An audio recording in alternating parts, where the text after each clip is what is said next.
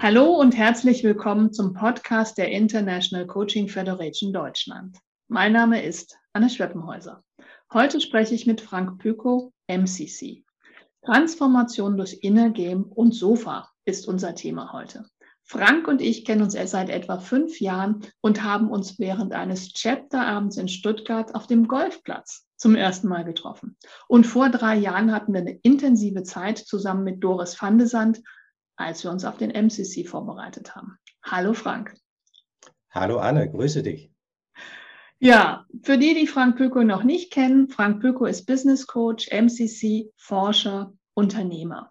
Und er versteht sich als praktizierender Learning Professional mit einem reichen Erfahrungsspektrum in zahlreichen Branchen, vom Konzern bis hin zum Startup. Er lässt sich weniger von Modeströmungen, Verpackungen und Buzzwords leiten, als von gemeinsam in Co-Kreation entwickelten Lösungen, die zu den Menschen und zu den Arbeitsanforderungen passen.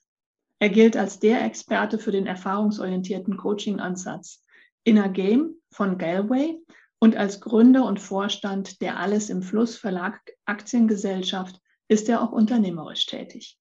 Die Frage, die ihn aktuell schön beschäftigt, ist, woran bemerke ich in einem Corporate Learning Projekt die optimale Balance zwischen Struktur geben und dem Freilassen des Lernens? Vielleicht zum Beginn deiner Tätigkeit, Frank. Wann hast du denn für dich entdeckt, dass du neben deinen anderen Tätigkeiten und Rollen auch Coach bist?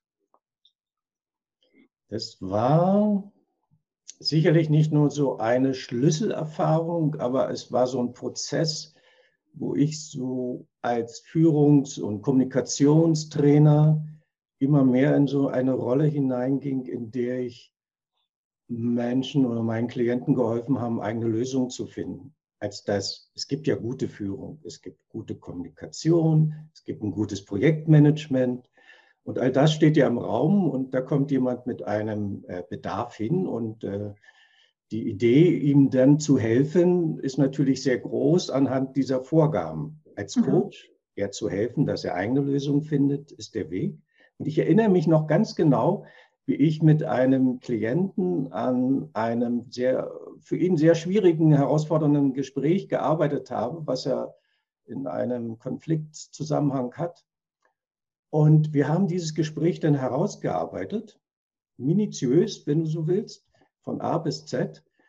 Und ich habe ihn dabei nur begleitet. Ich habe ihn immer nur gefragt, was glaubst du, was, welcher nächste Schritt jetzt der sinnvollste wäre? Warum?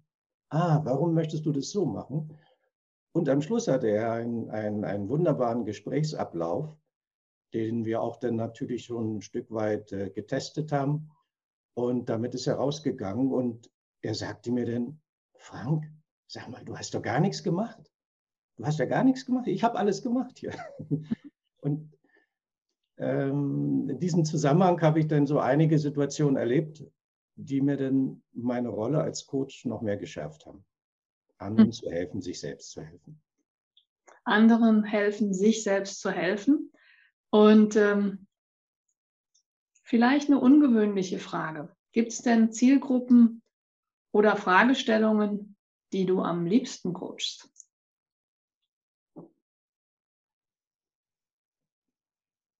Ich finde es keine einfache Frage, weil ich merke, mir sitzt jemand gegenüber und in dem Moment zählt einfach das, was jetzt in diesem Moment da ist. Ich kann sagen, was im Moment häufiger präsent ist im Raum, im Coaching, äh, in der ganzen Coaching-Arbeit ähm, bei mir, ist Führungskräfte dabei zu begleiten, wie sie im Rahmen der Transformationsprozesse in ihren Unternehmen ihren eigenen Weg finden, der sie wirksam und souverän diesen Weg gehen lässt. Denn diese Führungskräfte haben ja im Grunde genommen eine Doppelrolle. Einerseits sind sie selbst aufgefordert zu lernen, mhm. im Rahmen verteilter Führung, agile Arbeitspraxen. Und im Gleichen sind sie aber auch mitverantwortlich und zum Teil eben auch Entscheider, Entscheiderinnen, wie denn diese Transformationsprozesse gestaltet werden, in welchem Tempo was vorgegangen wird und was von dem Sie als eigene Lösung aus Ihrem eigenen Bereich heraus generieren wollen und wo Sie externe dazuholen wollen. Also das mache ich im Moment auch sehr gerne. Mhm. Mhm. Also das heißt eher so in Richtung Transformation und größere Prozesse auch im Fokus zu haben. Genau, ja.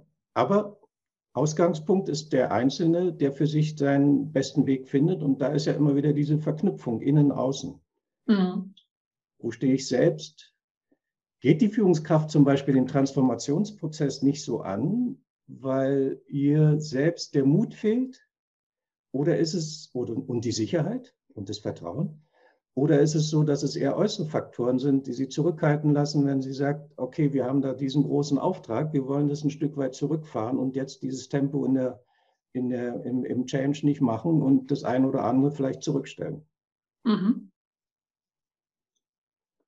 Ja, klingt spannend, klingt spannend und kommt, führt mich zu der Fragestellung, ne? also in der Überschrift steht ja einmal ähm, Inner Game und zum anderen auch Sofa. Würde denn jetzt Sofa besser passen, über Sofa zu sprechen? Was meinst du? Oder Innergame?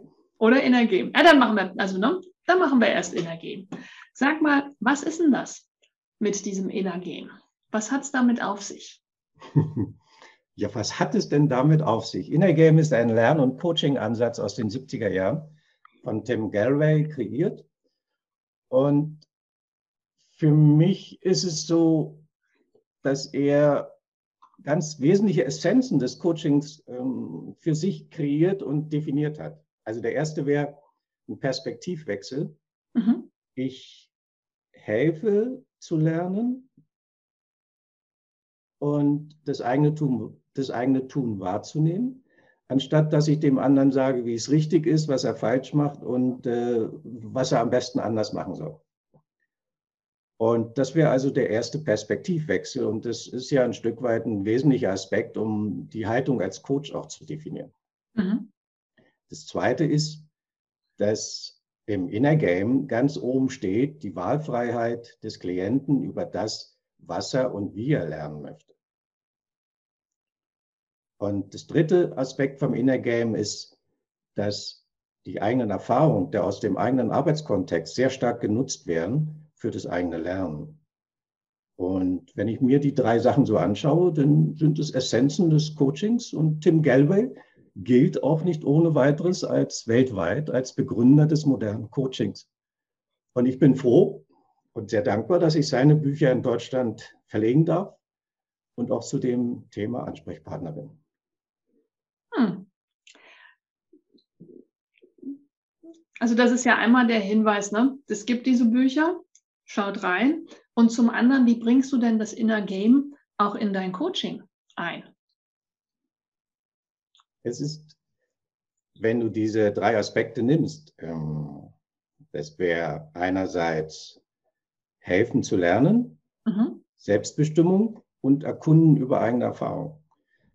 Dann sind es generell essentielle Aspekte des Coachings. Und wenn ich mit der Führungskraft arbeite an einem Thema, dann stehen die im hohen Maße im Raum. Du bist auch MCC. Und aus unserer beiderseitigen äh, ja, Lernweg, den wir da beide gemacht haben, um zum MCC zu kommen, haben wir beide auch erkannt und erlebt, also gehe ich davon aus, du kannst gleich selbst was dazu sagen, dass die Fähigkeit, dem anderen noch zu ermöglichen, selbst zu entscheiden darüber, wie er was lernt, und wie er die Themen angeht, elementar sind und nochmal eine zusätzlichen Qualität in das Coaching hineinbringen und nochmal eine viel größere Selbstbestimmung hineinbringen. Und das zu erreichen im Coaching ist im Grunde genommen eigentlich nur den Raum zur Verfügung zu stellen und die passenden Fragen dafür zu stellen. Und wenn ich daran erinnere, wie ich ja vor rund 20 Jahren also mein äh, Kick zum, vom Weg vom Trainer zum Coach hatte, denn war das ja auch der Weg. Er hat selbst bestimmt, was er lernt. Mhm. Und er hat es aus seinem eigenen Denken und Arbeitskontext heraus für sich die Lösung generiert. Mhm. Ja. Und ähm, könnte denn auch Innergame etwas sein, was für Coaches zum eigenen Lernen nützlich ist? Ja, auf jeden Fall. Mhm. Auf jeden Fall. Ich denke, es sind so essentielle Prinzipien, die überall einsetzbar sind. Und das Nutzen der eigenen Erfahrung zum Lernen ist ja im Grunde genommen eine Fragestellung, was von dem, was du jetzt bei dir in deiner Arbeit wahrgenommen und erkannt hast, ist das, was dir auffällt und wo mhm. du etwas bemerkst, was du anders oder aufmerksamer noch weiterverfolgen willst.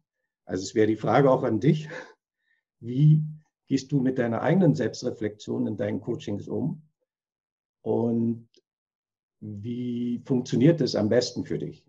Bist du da im Austausch mit anderen? Guckst du eher auf deine eigenen Erfahrungen und wertest die und reflektierst die aus? Und aller Wahrscheinlichkeit nach ist es ja eine Balance zwischen beidem. Ne? So, die eigene Erfahrung wahrnehmen, ähm, Impulse, Feedback von außen zu bekommen und das wieder zu integrieren in die nächste Erfahrung und das dann auch wieder mit ne? Erfahrung beobachten, neu, ne? nächste Situation zu tun. Und den Ansatz, den du beschrieben hast, den hat ja die ICF jetzt unter dem schönen Wort Partnerschaft, ne? partnerschaftlich ja. und anbieten ähm, von verschiedenen Optionen, die im Raum stehen, die der Klient vielleicht auch genannt hat, ne? das nochmal auch anzubieten, was ist dein Lernweg und welchen Lernweg möchtest du vielleicht auch heute gehen. Genau. Gibt es denn noch was, was du denkst, was für unsere Zuhörerinnen und Zuhörer wichtig ist über das Inner Game? Es ist im Grunde genommen immer ja so ein Wechselspiel zwischen dem inneren Spiel, also dem, was sich in mir bewegt an Gedanken und Gefühlen und dem Outer Game, also dem sichtbaren Spiel außen. Und beides steht ja natürlich in der äh, Interferenz. Und die Art und Weise unseres Inner Games entscheidet über den Erfolg im Outer Game. Das ist eine der Thesen auch von Tim Galway.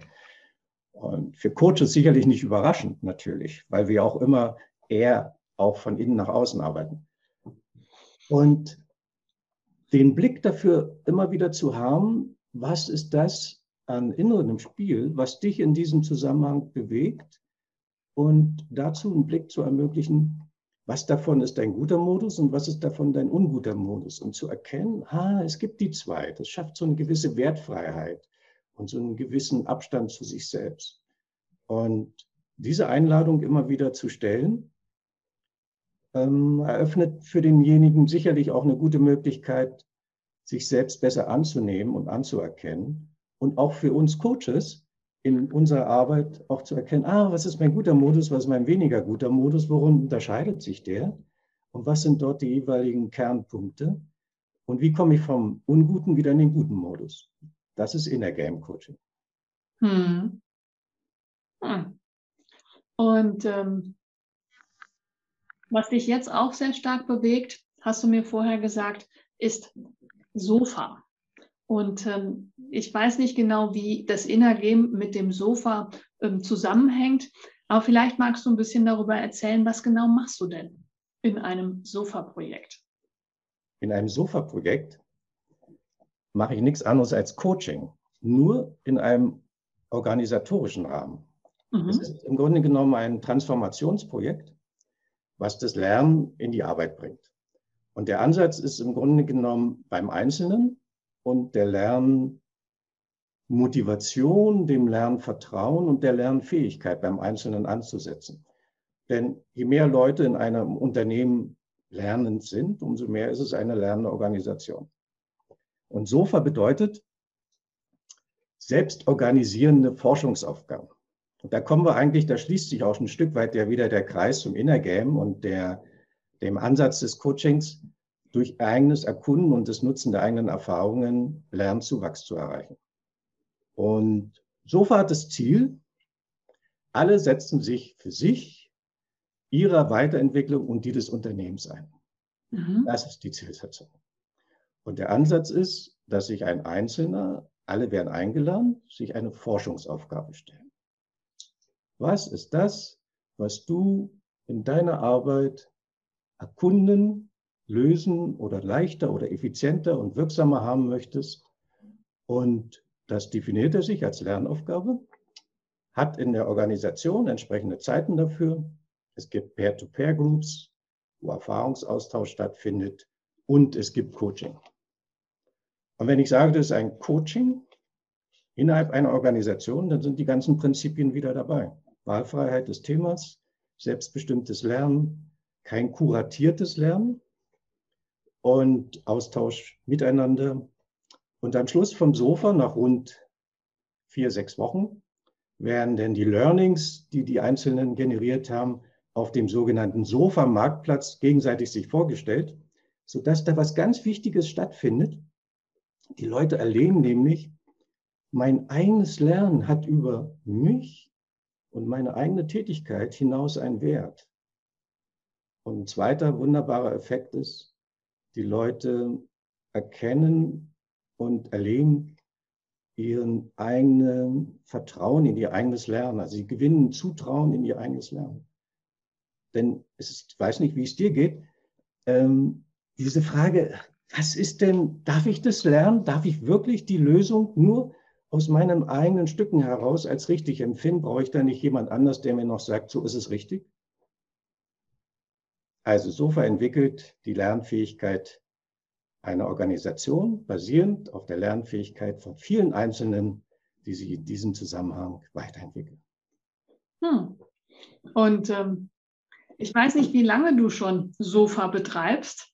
Welche Früchte kannst du denn jetzt schon beobachten ähm, von dieser Form von Lernen in den Organisationen, die du begleitet hast?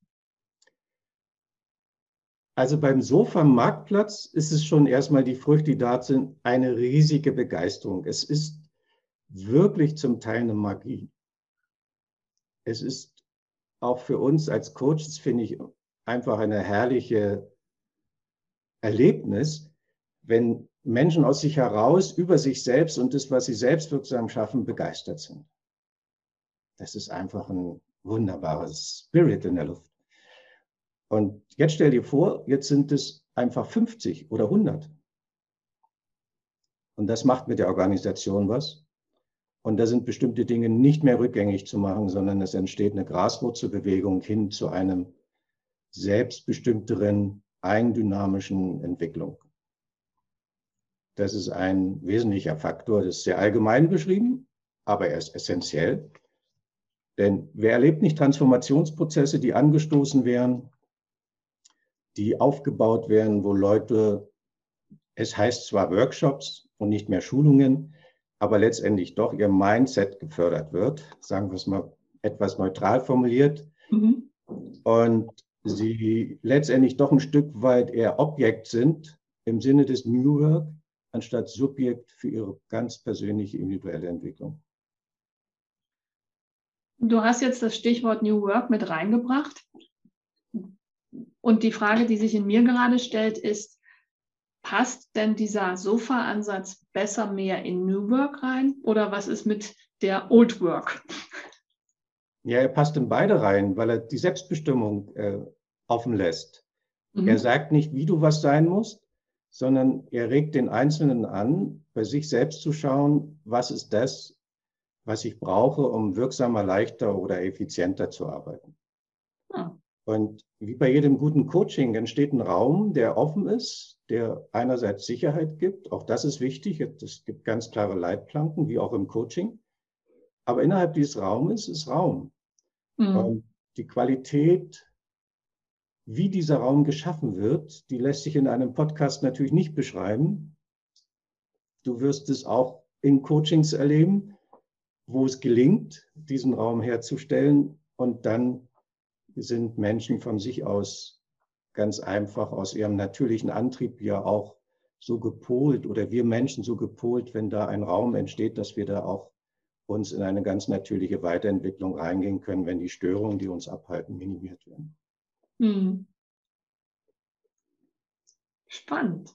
Und dann gab es noch so eine, so eine dritte Geschichte, ähm, die habe ich erlebt während des, deines Workshops in, beim Coaching-Tag 2020 wo es um so etwas ging wie die schöne Frage. Und ähm, was gibt es im Moment eine schöne Frage, die dich beschäftigt? Oder magst du ein bisschen erzählen, was für dich in dieser, die, die Wertigkeit in dieser schönen Frage, wie, die, wie du die wahrnimmst? Ja, oder anders formuliert, was ist das Schöne an dieser schönen Frage? Mhm. Das wäre doch eine schöne Frage, oder? Genau, was ist das Schöne an einer schönen Frage? ja, ich habe irgendwie wir Coaches, unser, ich finde, das Handwerkzeug sind Fragen. Das ist die ganze Kunst. Fragen zu können und nicht erklären zu wollen. Das ist doch Coaching, oder? Fast ganz einfach. Und eine schöne Frage ist eine Frage, die für denjenigen so inspirierend ist, dass er sich von alleine aus damit immer wieder weiter beschäftigen will. Das ist ein, das kam mir auch so im Zusammenhang mit einer Bilderausstellung. Es gibt ja Bilder, du guckst dir viele Bilder an und einige Bilder sind dann einfach wirklich richtig interessant und du guckst immer wieder gerne hin. Und andere Bilder interessieren dich gar nicht. Mhm. Und wer hat es nicht gemerkt, auch schon im Coaching selbst, du stellst, meinst, eine gute Frage zu stellen und sie inspiriert den anderen überhaupt nicht und äh, derjenige kann oder diejenige kann damit äh, reagiert gar nicht, geht nicht in Resonanz. Für dich war die Frage gut. Mhm. Aber die schöne Frage ist die, die den anderen inspiriert. Und die schönste Frage, allerschönsten Fragen ist, den Klienten zu fragen, was wäre für dich jetzt die schönste Frage oder was wäre jetzt für dich die spannendste oder inspirierendste Frage, die für dich jetzt im Raum steht. Hm. Hast du denn eine schönste Frage für unsere Hörerinnen und Hörer? Oh, da müsste ich denn jemand vor mir haben. Nimm dann erstmal mich. Nimm dann erstmal mich. was ist das, was dich immer wieder beschäftigt? Mhm. Und was für dich so interessant ist, dass du dich damit weiter beschäftigen möchtest. Hm. Und ich habe da tatsächlich auch schon eine Antwort für mich. Mhm, weil, weil, es geht ja nicht um mich an der Stelle, sondern es geht ja eher um dich. Also von daher, ähm, danke für die Erinnerung an dieses Thema, was ähm, seit einigen Jahren immer mal wieder hochkommt und ja. einfach auf dem Weg ist, eine Form zu finden. Danke. Ja, und das ist ja im Grunde genommen eine wichtige Rolle von uns Coaches, Fragen zu stellen und den anderen durch Fragen zum Nachdenken oder Reflektieren einzuladen. Und das finde ich viel, viel spannender in meiner Arbeit, auch immer wieder nach Fragen zu suchen. Was sind gute Fragen? Mhm. Und Sofa, wenn ich das an der Stelle noch ergänzen darf, lebt von einer Leitfrage. Ah. Also der organisatorische Transformationsprozess, dem steht am Anfang eine Leitfrage, natürlich eine schöne Frage im Raum, die mit intern auch ein Stück weit abgestimmt wurde. Ich habe mit einem Klienten vor drei Wochen gearbeitet. Da haben wir eine Frage, haben wir drei Stunden uns damit beschäftigt, was die richtige oder die passende Leitfrage für den Sofa, für das Sofa-Projekt ist. Mhm. Als wir die hatten, war das so klar für ihn und er konnte da in den Austausch mit seinen Führungskräften und mit HR gehen. Ja. Also das zur Kraft einer guten Frage. Magst du diese Frage denn veröffentlichen oder ist sie zu, zu privat oder vertraulich? Nein, die, die ist, nein, ist kein Patent drauf, denke ich mal. Sie ist Die Frage lautet, und die wird dann an alle Teilnehmenden des SOFA-Projektes gestellt, wo ist für dich die wirksamste Veränderung in deiner Arbeit, um leichter, zufriedener und wirksamer arbeiten zu können? Mhm. Am Anfang war seine Frage, wie schaffen wir es effizienter und agiler zu arbeiten? Mhm. Gut, dazwischen war Coaching und natürlich ein eigenes entwickeltes Verständnis zu dem, wie jetzt am sinnvollsten Menschen in die Wahlfreiheit kommen für ihr eigenes Lernen. Und damit wurde ein anderer Raum geschaffen, als wenn die Frage erst so gestellt werden würde, wie er sie im Kopf hatte. Hm. Ja. Sehr, sehr schön. Hast du denn sonst noch Ideen, Anregungen, Vorschläge für die zuhörende Coach-Community? Ich finde es spannend, in einen Austausch zu kommen und zu gehen, was andere auch entdecken in ihren Coachings. Es ist ja eine Weile, wo ich jetzt Coaching mache, über 20 Jahre. Und damit hat sich Coaching verändert, weil Coaching ja auch immer symbiotisch mit der Art und Weise der Arbeitskultur zusammenhängt. Also vor 20 Jahren wurde nach Instrumenten gefragt, was ist gute Führung, wie mache ich das? Und dann wurde derjenige dahin gecoacht. Und heutzutage ist Coaching anders, weil auch die Arbeitswelt anders ist. Wenn wir eine mehr sinnbewusstere, kollaborative, liberale, liberalisiertere und fluide Arbeitsweisen haben, dann ist die Frage, inwieweit wirkt sich das auf Coaching aus und die Art und Weise, wie Coaching ist. Ich bin der Meinung, Coaching ist auf dem Weg auch immer mehr Selbsterkunder zu sein und dem Klienten ermöglichen, eigene Lösungen zu finden. Es ist ja auch seine Arbeitswelt. Da steht er nicht mehr vor fertigen Konzepten mit fertigen Antworten, sondern er muss immer wieder neu in sich verändernden Situationen Lösungen finden. Das Zweite ist, die Welt, Arbeitswelt ist digitale. Also auch Coaching wird durch entsprechende digitale Tools ergänzend Lernen ähm, zeit- und ortsunabhängig ermöglichen. Und das Dritte, das finde ich eine sehr spannende Entwicklung, ist, dass in den Unternehmen und auch in der Gesellschaft Gemeinsinn und Gemeinschaft einen immer wieder höheren, sich ausweitenden Stellenwert bekommen. Und welchen Teil kann Coaching dazu beitragen, diese Aspekte auch mitzunehmen und mit zu unterstützen und dort ein wertvoller Mitspieler zu sein? Also ich erlebe es in den Sofa-Projekten mit der Frage, dass ich die Leute im Coaching frage, und wo ist das von dem, was du jetzt gelernt hast? Wo liegt da auch der Mehrwert für deine Mitarbeitenden oder für das Unternehmen? Und man kann das natürlich noch eine Ebene weiterziehen. Mhm. Dann wäre das über das Unternehmen hinaus die Umwelt und die Gesellschaft. Und das finde ich sehr spannende Entwicklung.